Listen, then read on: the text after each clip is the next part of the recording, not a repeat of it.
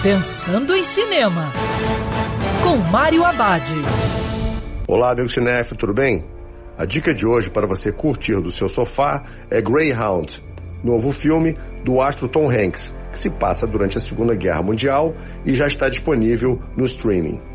O filme mostra um comboio internacional de 37 navios aliados, conduzidos pelo capitão Ernest Krause. Ele está em seu primeiro comando, num destroyer americano, atravessando o temido Atlântico Norte.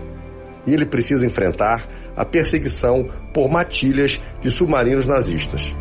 Greyhound reúne o que tem de melhor dos dramas de guerra.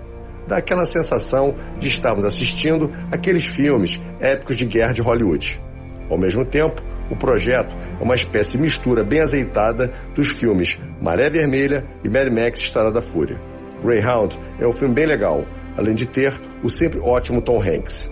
E lembrando, em tempos de coronavírus, prepare a pipoca, o cinema agora é no sofá de casa. Quer ouvir essa coluna novamente? É só procurar nas plataformas de streaming de áudio. Conheça mais dos podcasts da Band News FM Rio.